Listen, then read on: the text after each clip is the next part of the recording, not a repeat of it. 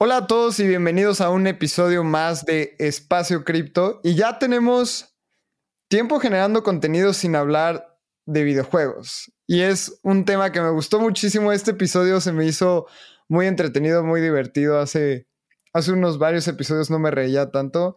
Abraham, platícanos con quién vamos a hablar. Hoy en este episodio platicamos con Mario Valle Reyes. Mario es considerado uno de los pioneros de la industria de los videojuegos en Latinoamérica, así como un evangelista global del emprendimiento e inversión en mercados emergentes. Por más de 10 años trabajó en Electronic Arts. Si jugaste FIFA, y todos esos juegos, no se me viene otro la mente. Los Sims, todos esos juegos. Mario estuvo involucrado con esa empresa que es Electronic Arts. Electronic Arts es una de las compañías de videojuegos más importantes del mundo y Mario abrió y lideró las operaciones y estrategias para Latinoamérica. Y después fue transferido a las oficinas de Silicon Valley como director de desarrollo de negocios para mercados emergentes. En 2016, Mario decidió salir de Electronic Arts para fundar Altered Ventures, un fondo de inversión híbrido que se enfoca exclusivamente en esa industria y plataformas como VR, AR. Como inversionista bursátil desde 2010, Mario fundó en 2018 la, la, iniciativa de educación bursátil Investor Camp, dedicada a cerrar la brecha regional para entrenar inversionistas bursátiles principiantes. También Mario es mentor activo, inversionista ángel, administrador de portafolios bursátiles, conferencista con más de 20 años de experiencia y también tiene un libro que se llama Administra tu pasión, América Latina 2050 un gamer a la vez. Mario también es host del podcast Mundo Futuro, donde justo me invitaron hace un par de meses en un episodio muy divertido. A ver, Lalo, después de toda esta introducción, ¿qué disfrutaste del episodio? Disfruté muchísimo el tema de saber que es una industria que está innovando. Porque los videojuegos siempre se ha visto como una industria muy lateral, como, ah, sí, están los videojuegos, o al menos en, en América Latina, pero los videojuegos en la industria del entretenimiento es el, segundo sector que más utilidad genera después de la televisión. Entonces los videojuegos generan más utilidad que las películas, generan más utilidad que los libros, generan más utilidad que la música. Entonces se me hace bien interesante, hablamos un poquito sobre el tema de NFTs, hablamos mucho sobre metaverso, Mario es muy bullish en, estos temas de tecnologías inmersivas. Entonces, creo que lo que más me gustó es entender desde los ojos de una persona experta en esta industria cómo se ve el futuro. ¿A ti qué es lo que más te gustó? Me encantó entender la tesis que tiene en el fondo de que lidera, donde justo ahí en el episodio hablamos de las tres vertientes que tiene y cómo están segmentadas. Creo que cuando un fondo de inversión tiene una integración tan holística en una industria, tiene un potencial muy grande y más con alguien como Mario que es experto en videojuegos en América Latina, qué mejor. Otra cosa que me encantó es, hablamos mucho del futuro, del futuro del mundo y de gaming, que es algo súper fuerte para cripto y para blockchain, pero en este, en, en espacio cripto rara vez hablamos de esto. Entonces creo que ya tenemos a nuestro experto, amigo de espacio cripto invitado, que siempre vamos, cuando tengamos dudas del metaverso de gaming, Mario nos va a poder ayudar. Creo que es un tema un poco polémico para varias personas. hemos visto gamers que dicen no querer cripto, pero creo que es cuestión de tiempo para que lo adopten. Entonces fue un, un episodio muy entretenido. Espero que, que lo disfrutes. Estás escuchando Espacio Cripto, un podcast que te ayudará a entender la fascinante industria de las criptomonedas y mantenerte al día con lo que está pasando en este mercado. Este espacio cada día se vuelve más relevante y es fundamental continuar entendiéndolo. Aquí buscamos explicarte qué es Bitcoin, Ethereum y el increíble mundo de las criptomonedas de una forma clara y entretenida. Yo soy Lalo. Y yo soy Abraham. Ojalá disfrutes este episodio. Vamos. Venga. Hola a todos y bienvenidos a un episodio más de Espacio Cripto. Y ahora tenemos a un invitado muy peculiar porque también es de la familia de Sonoro. Abraham ya había grabado con Mario. Así que, Mario, muchas gracias por venir con nosotros. ¿Cómo estás? Hola, hola, mis estimados. Mil gracias, Abraham Lalo, por recibirme acá y muy contento de estar aquí en representación también de Jorge y Jaime. Eh, efectivamente, como bien dijiste, somos de la familia Sonoro, hacemos un podcast llamado Mundo Futuro, que como saben ustedes está enfocado en explorar, nunca, nunca predecir, pero sí explorar el futuro en términos de tecnología, tendencias, no noticias, sino más bien eh, las cosas que están reconfigurando y cambiando al mundo de una manera estrepitosa. Así que feliz de estar por acá.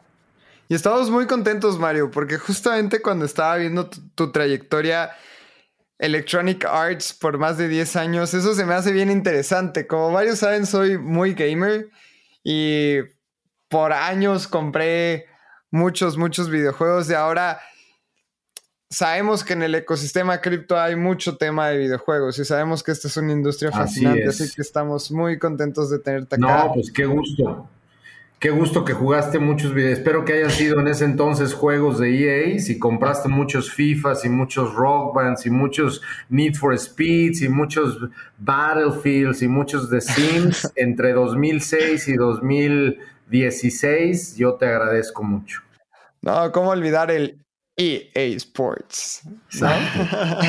Creo que el, uno de los primeros, no sé si es un jingle o qué es, pero me acuerdo muchísimo de los FIFAs o en Super Nintendo. Creo que yo fui de, de esos que también jugó muchos de esos videojuegos. Actualmente no soy tan gamer, pero todos pasamos por alguna etapa donde jugamos algún videojuego porque era lo más cool, era lo más cool en nuestra infancia y adolescencia. Seguro que sí. Mario, pues de nuevo, muchas gracias por estar aquí y queremos entrar de lleno y que nos cuentes un poco de tu historia de cómo empezaste en el espacio cripto. Cuando platicamos, me acuerdo que me contaste varias cosas cuando platicamos en el episodio de Mundo Futuro, como mucho insight de gaming y de blockchain y del metaverso. Cuéntanos cómo inició todo eso en tu trayectoria en cripto. Claro, por supuesto que sí, digo muy rápido. La verdad es que toda esta eh, realización o toda esta darme cuenta de que blockchain efectivamente iba a pegarle de una manera impresionante a la industria en la que me he desenvuelto los últimos 25 años. Yo tengo 25 años trabajando en videojuegos desde distintas trincheras. Eh, la parte de Electronic Arts es solamente, digamos, como una, una, una pequeña parte hecho eventos de videojuegos, temas editoriales de videojuegos, cosas que tienen que ver con desarrollo de negocios y otros emprendimientos alrededor de videojuegos. Y bueno, ahora con el fondo de inversión que tenemos que está enfocado en este mundo de videojuegos, eh, desde el 2021, inicios del 2021, digamos que ya finalmente incorporé a blockchain y a cripto en la parte del fondo. Pero lo cierto es que yo estoy involucrado en cripto desde concretamente finales del 2015, principios del 2016, eh, como, digamos, individuo, ¿no? Eh, la primera vez que yo escuché de Bitcoin, yo tengo invirtiendo en mercados públicos, en stocks y en otros eh, activos financieros de los mercados de valores, futuros, opciones, etcétera, pues prácticamente desde el 2010, 2011. Cuando yo escuché la, por primera vez de Bitcoin, pues fue, como muchos de nosotros seguramente, pues fue algo que no fue tan relevante. A mí me pareció muy interesante desde la perspectiva de gaming, porque como ustedes se acordarán, Bitcoin, que fue creado en 2008 por este, creo yo, yo soy de los que cree que Satoshi eh, es un grupo de personas y no una persona. Yo soy de la escuela que cree que, es más bien una comunidad o una pequeña comunidad la que creó esta, esta cripto. Eh, pero mucho de lo que se habla públicamente, la narrativa de Bitcoin, está muy enfocada a la crisis financiera del 2008. Lo que la narrativa de Bitcoin olvida normalmente es que la presencia de economías con monedas virtuales se heredó justamente desde esos años, 2004, 2005, incluso desde los 90, pero ya digamos que encontró su apogeo estas economías de monedas que no valían, digamos, en el mundo real un carajo, pero en el mundo de los videojuegos definitivamente tenían un valor. Las monedas virtuales en juegos como EverQuest, en juegos como eh, Ultima Online, en juegos incluso como World of Warcraft, eran monedas y economías que verdaderamente funcionaban como hoy funciona una cripto, ¿no? Como hoy funciona cualquier incluso moneda de intercambio.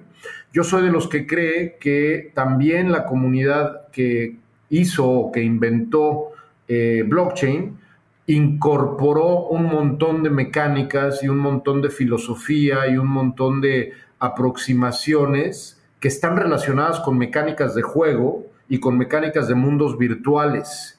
Entonces es bien chistoso ver cómo el mismo Bitcoin y el mismo Ethereum, que si le preguntamos a Vitalik, este carnal era un gran, gran, gran jugador de, este, de World of Warcraft, como ustedes saben, eh, pues la relación entre cripto y videojuegos es muy estrecha. Todo esto para regresar a la respuesta a mi pregunta, para, para decirte que como individuo yo estaba más entusiasmado con Bitcoin y luego con Ethereum eh, en su relación con cómo se parecían a las mecánicas de juego. En 2016 ya me animé y ya fui siendo un poco más agresivo y finalmente, como muchos de nosotros, pues empecé a entrarle duro al Bitcoin. Luego me dio frío, me dio frío en un muy buen, en un muy buen momento porque me salí en diciembre del 2017 por completo, ¿no? En la punta del mercado me salí y, bueno, pues luego volví a entrar en 2019 también en un punto interesante. Yo llevo haciendo trading y, e inversión bursátil desde hace muchos años y me permitió, digamos, entender dinámicas de burbuja, dinámicas parabólicas, dinámicas de movimiento que me estaban indicando es momento de descansar un rato de cripto, es momento de descansar de Ethereum y de Bitcoin y regresar eh, justamente cuando ya no es nada más cripto, sino es ahora blockchain y es ahora una tecnología que está permitiendo, hablando del mundo futuro y del podcast que hacemos también este, del otro lado, está permitiendo reconfigurar un montón de industrias, particularmente la gamer. Claro, creo que algo que dijiste, bueno, dijiste varias cosas. Una que me parece súper importante resaltar. El otro día puse un tweet que decía, si a alguien le explicaron la idea de Bitcoin y su primera reacción fue, esto es brillante, es lo que va a cambiar el mundo, es más probable que esa persona tenga una falta de criterio que, que sea un genio. ¿Por qué? Porque es muy contraintuitiva esta idea. O sea, en un inicio cuando a mí me lo dijeron fue como, ¿de qué estás hablando? O sea, dinero digital, descentralizado, cuesta un poco de trabajo entender, pero al final caemos en toda esta revolución que no solo va a impactar las finanzas, sino como dices, va a impactar mucho de gaming. Totalmente. Yo soy de los que cree lo mismo que tú y digo, no, no alcancé a ver ese tweet y ya, y eso que ya te sigo, pero estoy completamente de acuerdo contigo. Era una idea muy de gamers, ¿no? Era una idea muy de mundos virtuales, muy de, pues sí, eso está padre, pero en tu mundito, ¿no? Como decían los, los, los abuelitos y las tías, en tu Nintendo, mijito, ¿no? En tu Nintendo, pues las... Sí, muy de Exacto, ¿no? Pero en el mundo real no me vengas a hablar de que vas a comprar pizzas con bitcoins, ¿no? Y es que creo que la transición es mucho más natural para la, la gente gamer.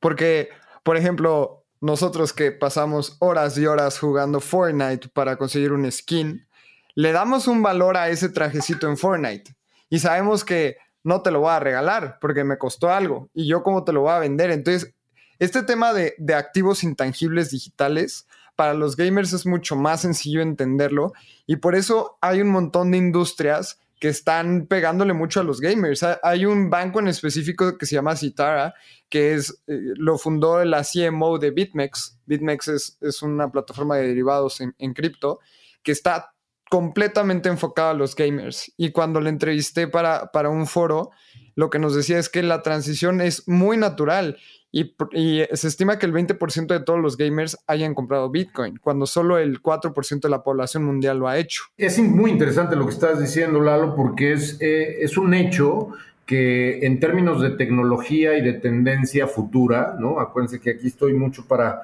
para, para hablar de, de futuro y en ese sentido, el futuro lo marcan mucho tecnologías que tienen que ver con entretenimiento interactivo, específicamente videojuegos, siempre para muestra el botón de realidad virtual, ¿no? La realidad virtual eh, y la realidad aumentada tienen como principales aplicaciones desde el 2014 a los videojuegos primordialmente, ¿no? Y luego, tradicionalmente, otras de las industrias son tocadas por esa tecnología. Esto no es nuevo, sucedió con los teléfonos móviles, sucedió con la computadora personal. La primera computadora personal que entró a la casa de todos nosotros se llamaba Atari.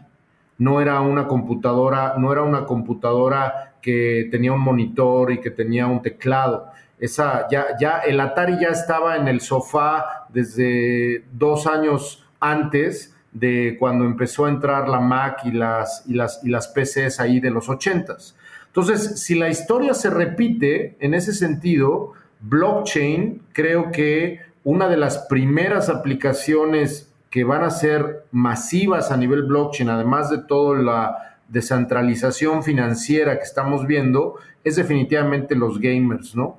La, el mundo de los videojuegos creo que es una de las primeras aproximaciones que va a demostrar que los NFTs no nada más son arte certificado, ¿no? Y cuando me refiero mucho a eh, todo el ataque que a veces con mucha razón muchas personas le hacen a los NFTs y a esta, eh, digamos, como este momento medio efervescente que tienen los NFTs, eh, no, no están tomando en cuenta que la tecnología detrás de los tokens no fungibles en realidad se puede trasladar de una manera muy simples, muy, muy fácil a las mecánicas y a las dinámicas de videojuegos que hoy existen, ¿no?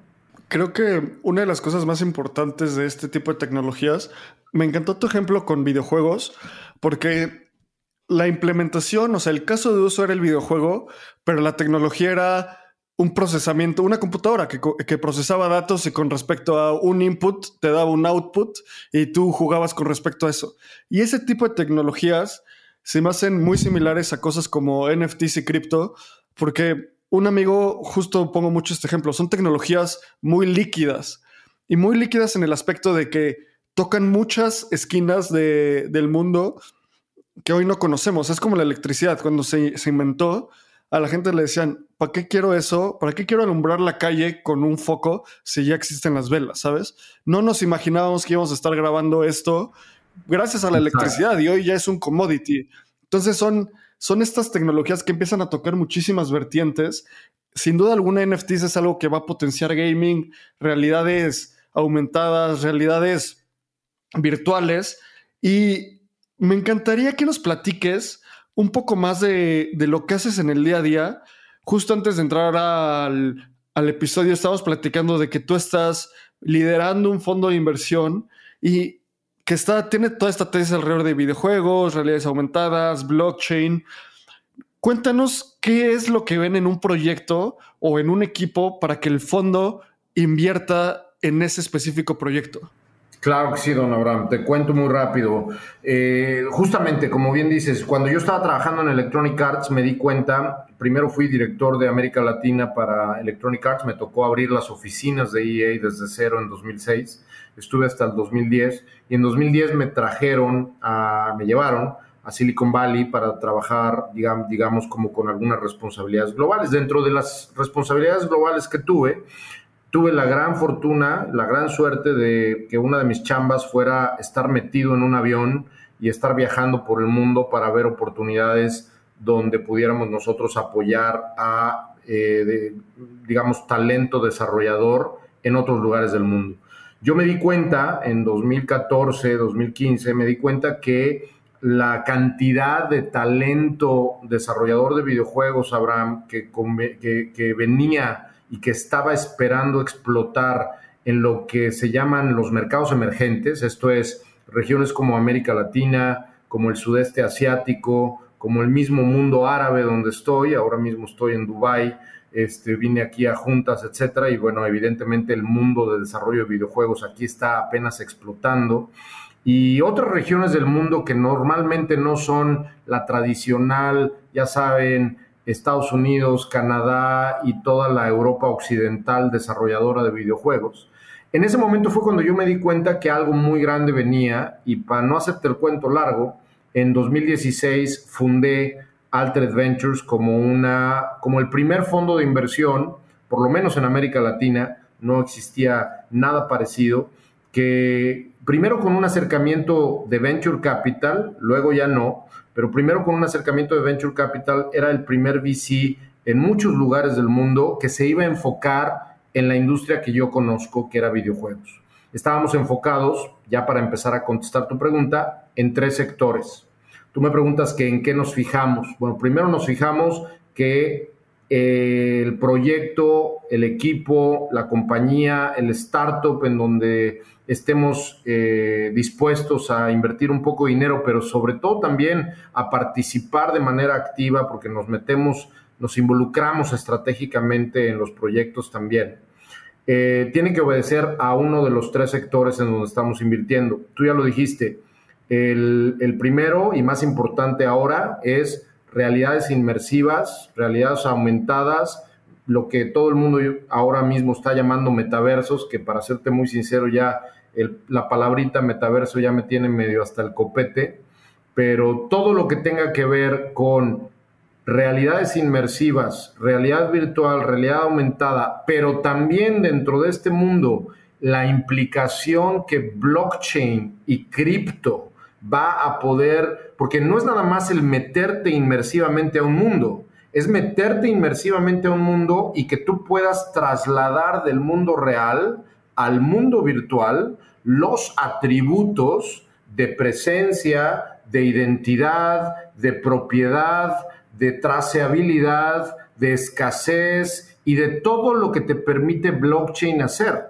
El metaverso solamente va a ser posible si se convergen dos elementos. Ese elemento primero es blockchain y el otro elemento es realidades inmersivas o realidades aumentadas. Con el formato que tengas, sea un casco como los que ustedes ya conocen de Oculus o que sean el día de mañana y como este, estoy acá como representante de Mundo Futuro, lo vuelvo a decir, el día de mañana con unos lentecitos que tengamos, ¿no? Como los que tienes a lo mejor, Abraham, pero que ese cristal te presente y te sobreponga una realidad en medio de la realidad del mundo físico. Eso solo va a ser posible si blockchain está presente. Si blockchain no está presente, solamente es un cambio de display y ya. Vamos a movernos del monitor a un casco o del monitor a unos lentes y ya. Y la verdadera potencia o la verdadera oportunidad está en este primer sector, que es este, este futuro a nivel metaverso inmersivo. Las otras dos los otros dos sectores en los que nos fijamos. Oye, Mario, antes de pasar a los otros dos, creo que estás diciendo algo que es muy poderoso y no la gente que no está tan metida en el mundo del metaverso y con tanto contexto puede no entender. Pero explíquenos por qué sin blockchain el metaverso que todos vislumbramos como ese Ready Player One, eh, con esa implementación casi perfecta, ¿Por qué sin, blockchain no es posible? Totalmente, y creo que, creo que es una manera muy, muy buena de detenernos un poco y explicarlo, porque definitivamente esto es una parte absoluta de cómo va a ser el futuro, independientemente de qué metaverso nos encontremos. Si va a ser Ready Player One, si va a ser Mark Zuckerberg Land o donde sea que vayamos a estar, si no hay blockchain, Abraham y Lalo, no va a haber manera de trasladar nuestra verdadera identidad que hoy tenemos. ¿Qué sucede en el mundo real, en el mundo físico?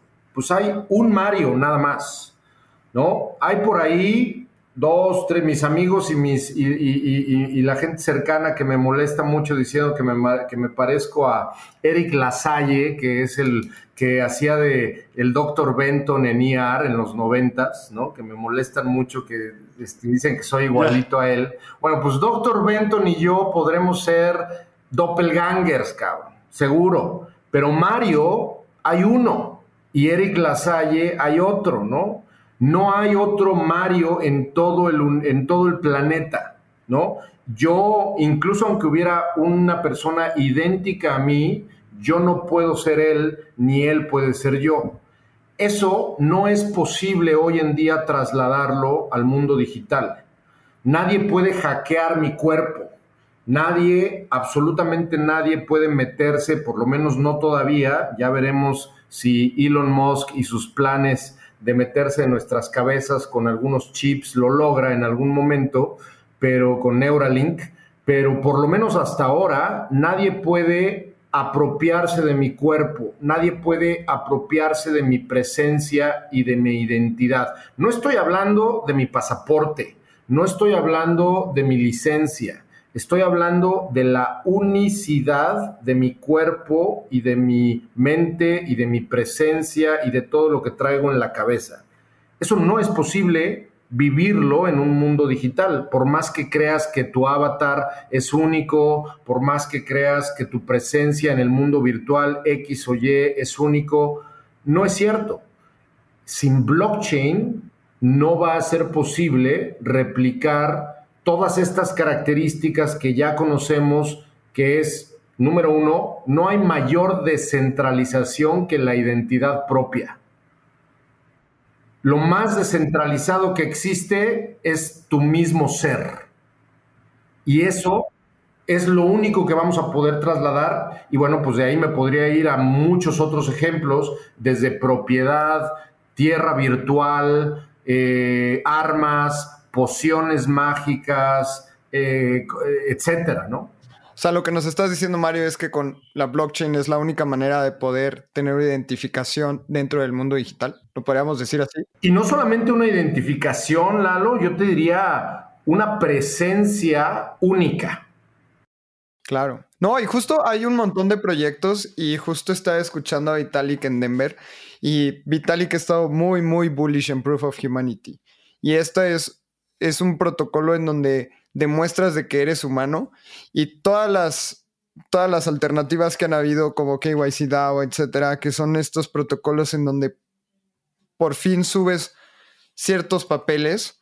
Y esto, está, esto está bien interesante que subes identificaciones, te verificas como humano, como persona, por ejemplo, yo me identifico como Lalo, y los proyectos detrás nada más verifican si eres la persona que dices ser pero esos proyectos ya no tienen acceso a tu información. Entonces, esto nos ayuda un montón para que nuestra información no esté en Facebook, no esté en Mastercard, en todos nuestros bancos tienen que tener toda nuestra identificación. Y creo que justo esto que hablas, Mario, viene muy bien con toda la visión que tiene Vitalik para este tipo de proyectos. Y pues sabemos que, que Vitalik ha tenido la razón varias veces, ¿no? Entonces creo que vamos por buen camino ahí. Quiero rescatar uno de los conceptos que para mí son más importantes que justo dijiste. ¿Por qué no se puede replicar eso hoy en el mundo digital? Porque en el mundo digital, y corrígeme si estoy mal, Mario, en el mundo digital no hay una forma de crear escasez. ¿Por qué? Porque todo es copy-pasteable. Todo es código que se puede replicar. En cambio, con blockchain y específicamente con los NFTs, puedes generar cosas únicas y escasas. Si solo hay un Mario, Mario es no fungible. No, no lo puedes intercambiar por otro Mario en el mundo. Lo mismo pasa en el, con cualquiera de nuestros NFTs. Entonces ahorita creo que mucha gente no está viendo el potencial de ese valor de la escasez digital, que también es un concepto muy contraintuitivo de entender, porque mucha gente dice, pues la escasez es mala, ¿no? O sea, si hay escasez de agua o escasez de alimento o escasez de lo que sea, es malo. Ok, sí, para esas cosas es malo, pero cuando hay escasez de recursos que son valiosos y que no limitan el crecimiento humano, es bueno. Si todo mundo tuviera, no sé, si el oro fuera infinito, pues el oro no valdría nada porque es muy fácil de acceder, se vuelve algo de, de simple acceso. Entonces, rescato eso que dices de con el blockchain es la única forma de asegurar la no fungibilidad y la escasez de las cosas. Y con eso me queda claro la primer parte o la primer vertiente de su fondo.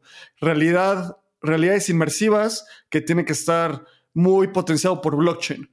¿Cuál es la segunda y la tercera vertiente del fondo? Por supuesto que sí. La segunda tiene que ver con el gran potencial que ha hecho que los videojuegos independientes hayan sido uno de los factores de mayor crecimiento en los últimos años.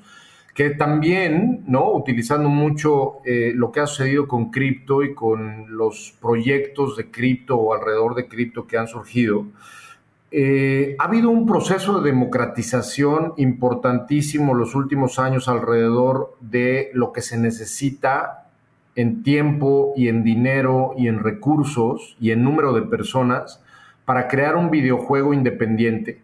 Antes era muy caro, muy tardado y se necesitaba mucha gente involucrada en un proyecto para crear un videojuego. Hoy Tú puedes crear un videojuego con un amigo, con una amiga, dos personas, tres personas, pueden crear verdaderamente un videojuego y si lo hacen bien y si lo hacen realmente con una calidad y una innovación eh, sobresalientes, como los canales de distribución, Abraham, Lalo, están tan amigables ya y es tan fácil subir un juego, no sé, no importa si eres Electronic Arts o eres Mario Valle, tú puedes subir y distribuir un juego en los canales, digamos, masivos en los cuales puedes tener acceso. A eso es a lo que me refiero con una tendencia clara de democratización que en el futuro va a seguir y seguir. Esto para contestar la pregunta de cuál es la segunda, eh, el segundo sector en el que estamos invirtiendo en el fondo, que es videojuegos independientes, juegos indies de muchas plataformas, pueden ser móviles, de PC, de consola, eh, etcétera, que están hechos por personas y por equipos pequeños de mercados emergentes, donde un solo juego te puede cambiar la vida, ¿no? Te puede cambiar la vida como empresa, como individuo, etcétera. Recordemos eh, a mí me gusta mucho utilizar el ejemplo de Flappy Bird. ¿Se acuerdan de Flappy Bird? Sí, claro. No sé si ustedes sabían que Flappy Bird fue creado por un chavo de 19 años en Vietnam que llegó a ganar 50 mil dólares diarios solamente por publicidad. ¡Wow! Qué locura. Son historias muy similares a cripto, ¿sabes? O sea, gente talentosa con una tecnología, con una computadora. Exactamente. Por eso comencé, comencé diciendo que este proceso de democratización es muy similar al que hemos visto alrededor de los proyectos de cripto, ¿no? Entonces, ese es el segundo sector en el que estamos invirtiendo. Y el tercero, no menos importante, pero, pero digamos mucho más dinámico en términos de las oportunidades que hay, eh, ha explotado en los últimos años de una manera abrumadora, eh, tiene que ver con esports, tiene que ver con todo lo relacionado a el videojuego competitivo, plataformas, equipos de esports, ligas de esports, atletas individuales, streamers, generadores de contenido alrededor de Fortnite o de, eh, de Call of Duty, Warzone, eh, Modern Warzone, etcétera, ¿no? Eso es lo que estamos tratando de hacer, utilizar o identificar eh, los tres sectores de mayor crecimiento y de mayor, digamos, como explosión que identificamos dentro del el mundo gaming y pues identificar en mercados emergentes a talento que en el futuro podría ser eh, pues los siguientes grandes gigantes de la industria, ¿no? Sí, todo esto se me hace bien interesante porque justo tocaste varios temas como el esports y estoy viendo una gráfica de estatista que fue publicada por eh, NICE en Estados Unidos, en donde vienen los, eh, las utilidades por media, ¿no? Entonces ponen a la, a la tele como la primer industria que tiene más utilidades con 400 billones de dólares al año y enseguida no es ni películas, ni música, ni radio, ni libros, es videojuegos. Los videojuegos tienen 160 billones, tuvieron 160 billones de utilidad el año pasado. Y también me gusta ver las tendencias que vienen. Entonces, podcast está creciendo un montón con un billón. O sea, es, los videojuegos es una industria 160 veces más grande que, el podcast. Y también viene el, esports. Y hablando de esports que tiene 1.3, me gustaría muchísimo saber qué piensas sobre los Play to Earns. Es una cosa que me encanta. Mira, yo descubrí Axie Infinity hace ya buen rato. Este, me tocó incluso participar en Axie Infinity. Después ya eh, no tenía yo tiempo, pero me tocó, digamos, muy fresquecita la revolución de, en, las Filipinas. Eh, quien no ha identificado Axie Infinity, aunque estoy seguro que su audiencia identifica sin problema Axie Infinity, bueno, pues allá en, acuérdense que en YouTube hay un documental alrededor de Axie que puede ser visto y que cuenta la historia de a qué grado le cambió la vida a muchísima gente en un poblado de, de las Filipinas. Pero este, este tema que acabas de tocar, Lalo, a mí me parece sumamente uno de los síntomas o de las pistas para identificar el futuro, ¿no? De nuevo, otra vez hablando de futuro, pero la verdad es que yo creo que el play to earn se va a convertir en live to earn.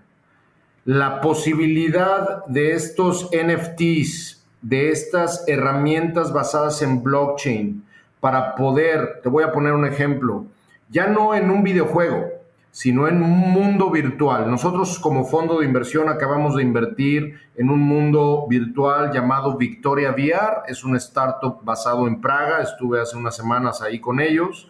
Eh, Victoria VR, así se llaman. Es un mundo virtual que es una especie de Decentraland, pero mucho más inmersivo, mucho más realista. Está desarrollado en un Unreal, eh, y está obviamente disponible no nada más para headsets, sino en versión flat, etcétera. Están haciendo cosas interesantes y evidentemente tienen un token, que es el VR token, que ya está disponible en algunos exchanges, etcétera.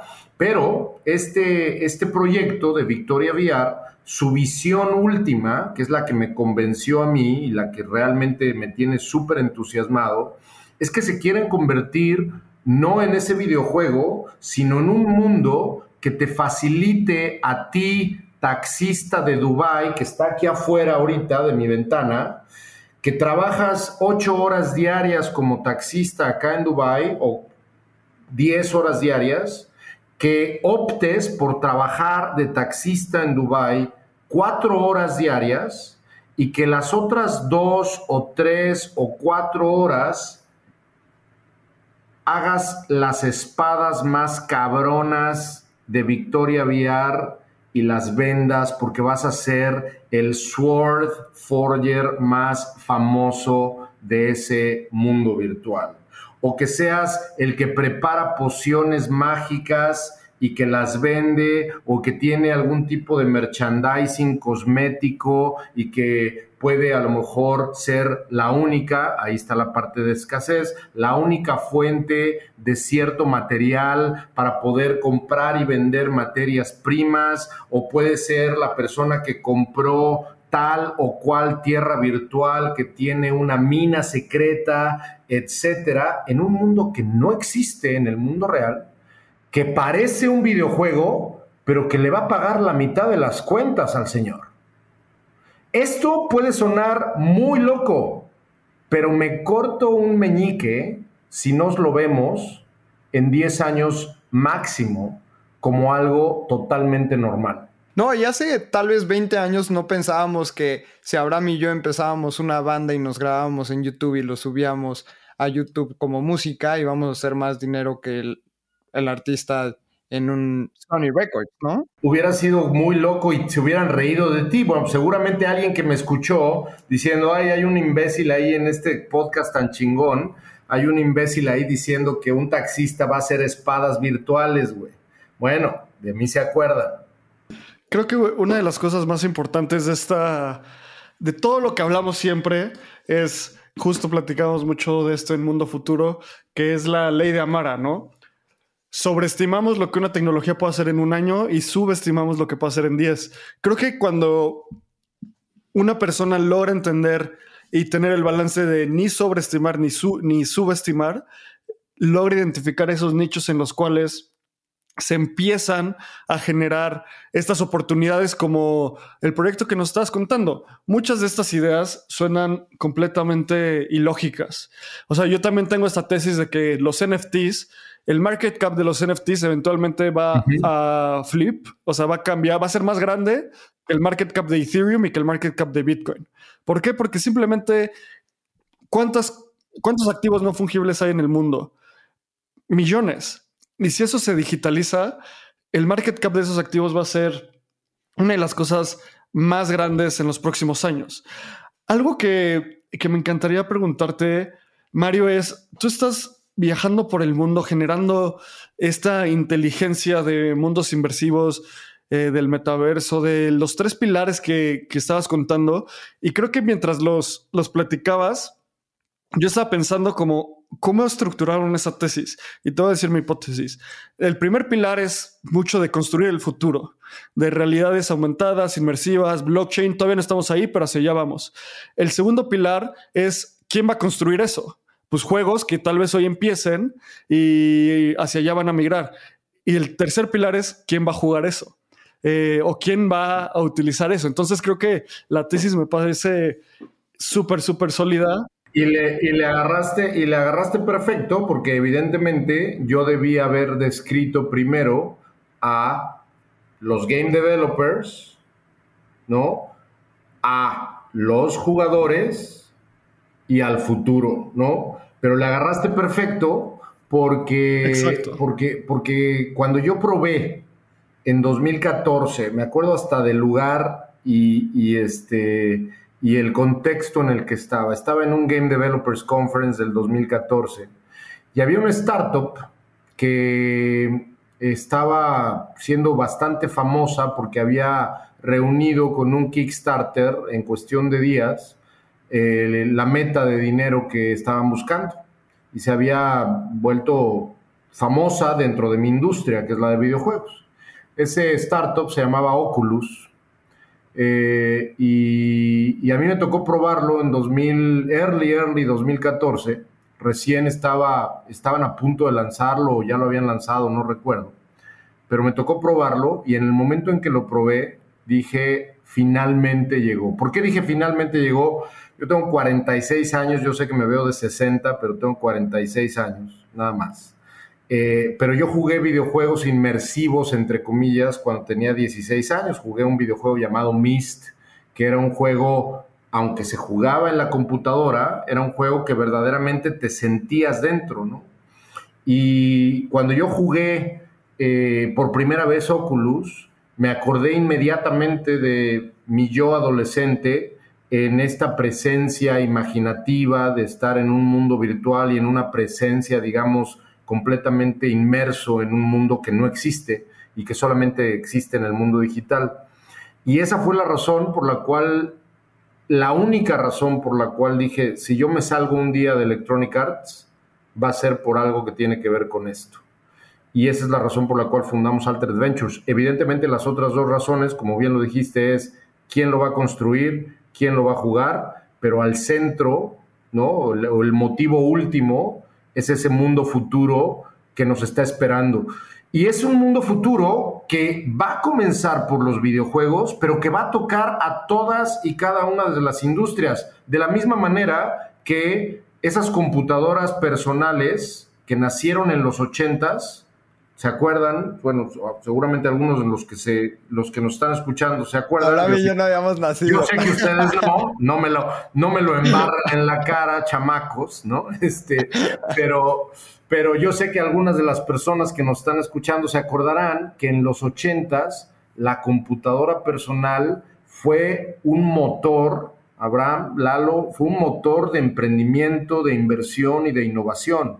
Y luego encima de la computadora llegó una cosa llamada Internet, que fue otro motor de innovación que se montó en esa tecnología, y luego los teléfonos móviles sacaron a Internet de la computadora y volvieron a crear un ecosistema masivo de innovación y de emprendimiento, de inversión, que cambió al mundo por completo. ¿Por qué nos vamos a detener ahí? Son tecnologías líquidas. El gran siguiente capítulo se llama tecnologías inmersivas. Y eso que vimos en la película de Ready Player One, que no me fascinó, porque yo soy un fanático, pero de la novela, que es mejor, mil veces mejor que la película, y que soy un fanático además de Snow Crash, que es el libro y la novela donde se acuñó el término metaverso, una novela de 1992 de, de Neil Stephenson, que si no han leído se las recomiendo muchísimo. Yo soy fan de Esa es la novela. Eso es lo máximo. Hero Protagonist, que es el, protagonista de, la novela, es impresionante. La historia es impresionante, las dinámicas que describe es impresionante. Vaya, sin, sin spoilers, léanla. Pero ese es el futuro. Eso es lo que vamos a vivir. Para mí, una de las cosas más importantes de, lo que acabas de decir lo relaciono con la tesis de inversión de Cathy Wood, que es la líder de este fondo de inversión ARC, que dice el futuro de las inversiones es invertir en el futuro. Me encanta. Y justo, o sea, yo creo que tomando también este tema es, eh, hablamos sobre Axi, que el segundo país que más Axi juega es Venezuela. Después tenemos eh, Decentraland, que fue creado por argentinos. Entonces, Abraham y yo siempre decimos que una revolución financiera va a venir de la gente que necesite esa revolución financiera y que el, dinero no está funcionando correctamente en los países y yo creo que Argentina y Latinoamérica y África, etcétera, Asia también algunos países van a ser los primeros en, tema de revolución. Entonces, tenemos Decentraland, tenemos Axi, tenemos eh, varios, varios proyectos latinos muy interesantes y nos gustaría saber muchísimo qué oportunidades tú ves en el metaverso para Latinoamérica. No, ¿qué te puedo decir? Infinidad, infinidad. Yo creo que, y aquí tocas una, fibra muy sensible que me he encargado desde el 2008 de tratar de transmitir. Incluso estaba yo todavía en Electronic Arts en México y en América Latina cuando yo empezaba con esto, porque en 2008, 2009, yo me acuerdo que me invitaban a dar conferencias alrededor del gaming y de todo lo que estábamos haciendo, alrededor de oportunidades de desarrollo, Lalo, y una de las cosas que yo decía era, señores, señoras developers, olvídense un ratito de desarrollar o de querer desarrollar en las plataformas que son ahora commodities o que son ahora, digamos, la ruta fácil. En ese entonces estoy hablando de la PC y las consolas. Las consolas no tanto porque tenían que, tenían que tener un dev kit y tenían, vaya, no era tan fácil. Pero la PC, digamos, era el go-to, ¿no? Estoy hablando del 2008. Pero mi, grito, mi, mi, sugerencia siempre en ese entonces era exploren esta nueva tecnología llamada iPhone, exploren esta nueva tecnología llamada smartphone para desarrollar sus juegos, exploren cómo pueden explotar esta nueva infraestructura que yo creo que va a cambiar al mundo. ¿no? Y Latinoamérica llegó demasiado tarde, no nada más en términos de videojuegos, sino en términos de todo lo que tenía que ver con emprendimiento a nivel mobile. Yo creo que llegó tarde, ¿no? Porque llegó exitosamente con muchos Me ¿no? Llegó exitosamente con muchos proyectos eh, que a nivel mobile, sin duda, hoy son grandes unicornios, pero, pero, pero realmente la verdadera revolución mobile sucedió en 2009 y en 2010. Los Uber nacieron en 2009, ¿no? Eh, y, yo creo que para contestar tu pregunta, Latinoamérica tiene una gran segunda oportunidad con blockchain y con realidades inmersivas para que utilizando lo que tú dijiste de Centraland creado por argentinos y un montón de proyectos que están teniendo un éxito tremendo en una región del mundo que tiene 650 millones de personas, cuyo eh, acceso a Internet está por encima del 60%, que definitivamente la oportunidad para no nada más consumir, sino la oportunidad para desarrollar y para cambiar el, el scope de Latinoamérica alrededor de esta nueva tecnología es un hecho. Así que yo creo que hoy tenemos la oportunidad de llegar temprano a la fiesta del futuro con esta nueva, digamos, como este, con este reboot de, de, no es un reboot de hardware, no estoy hablando de hardware, ¿no? Tendemos siempre a confundir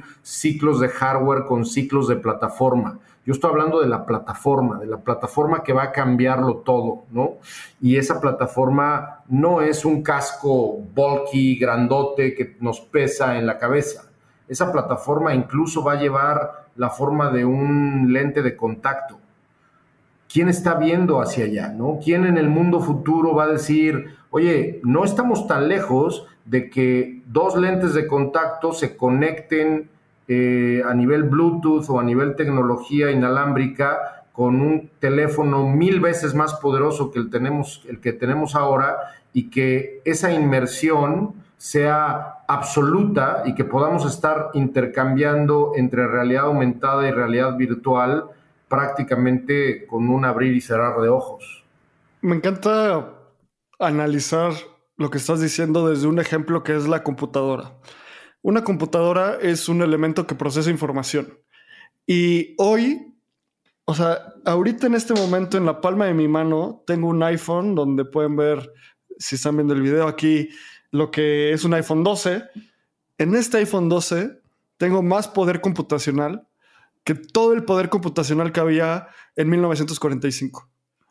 En la palma de mi mano. Y luego hubo computadoras del tamaño de, de eran cuartos y cuartos y cuartos para procesar un megabyte, ¿sabes? O sea, y ahora mandar un megabyte es mandar una foto de WhatsApp como cualquier cosa. Entonces, Mario, muchísimas gracias por, por venir a Espacio Cripto.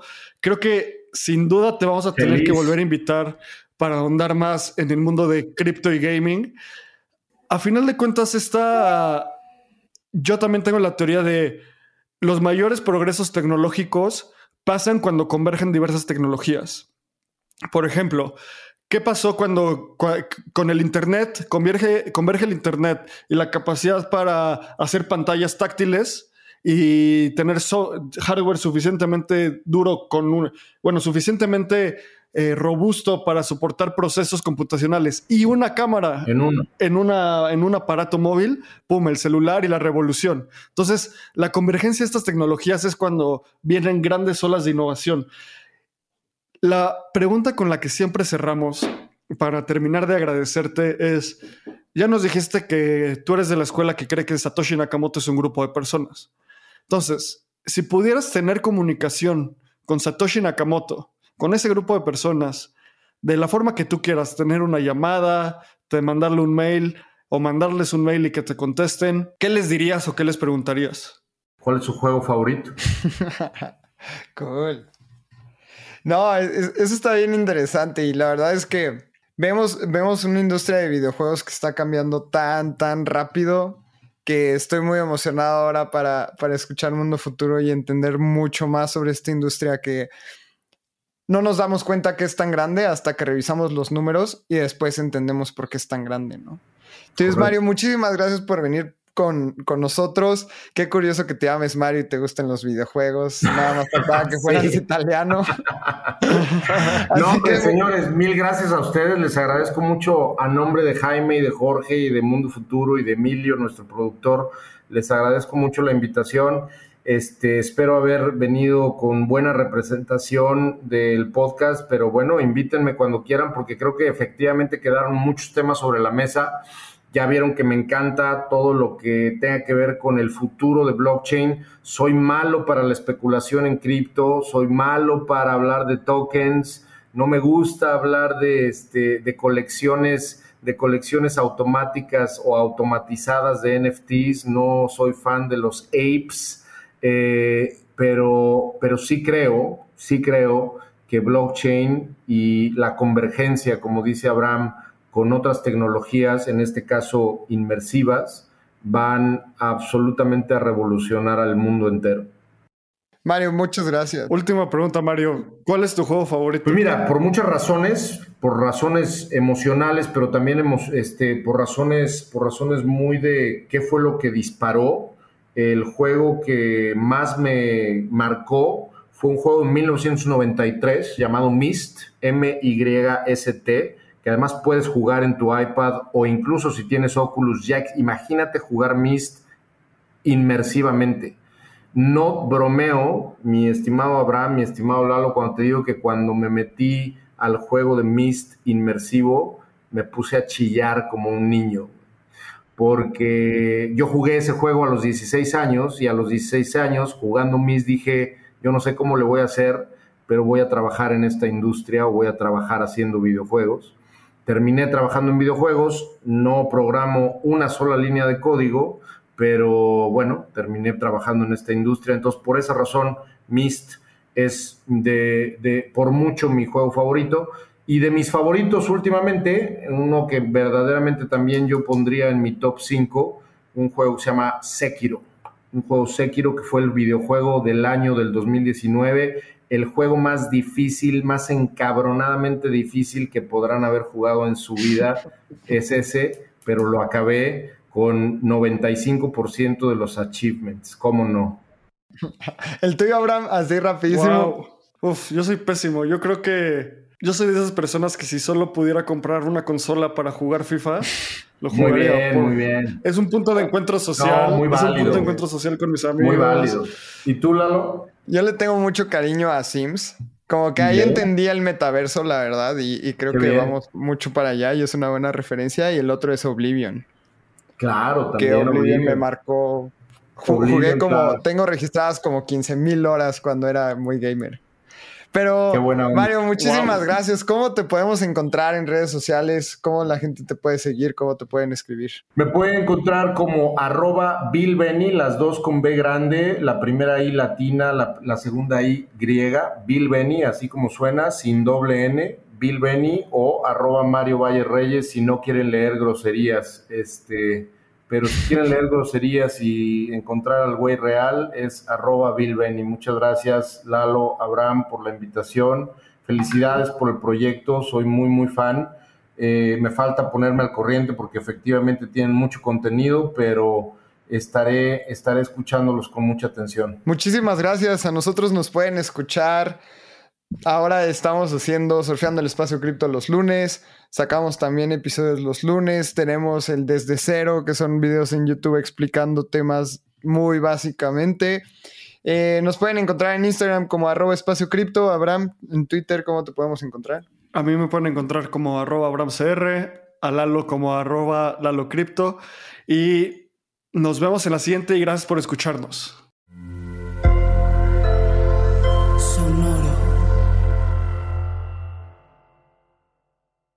Este guion de Mundo Futuro lo escribió una inteligencia artificial.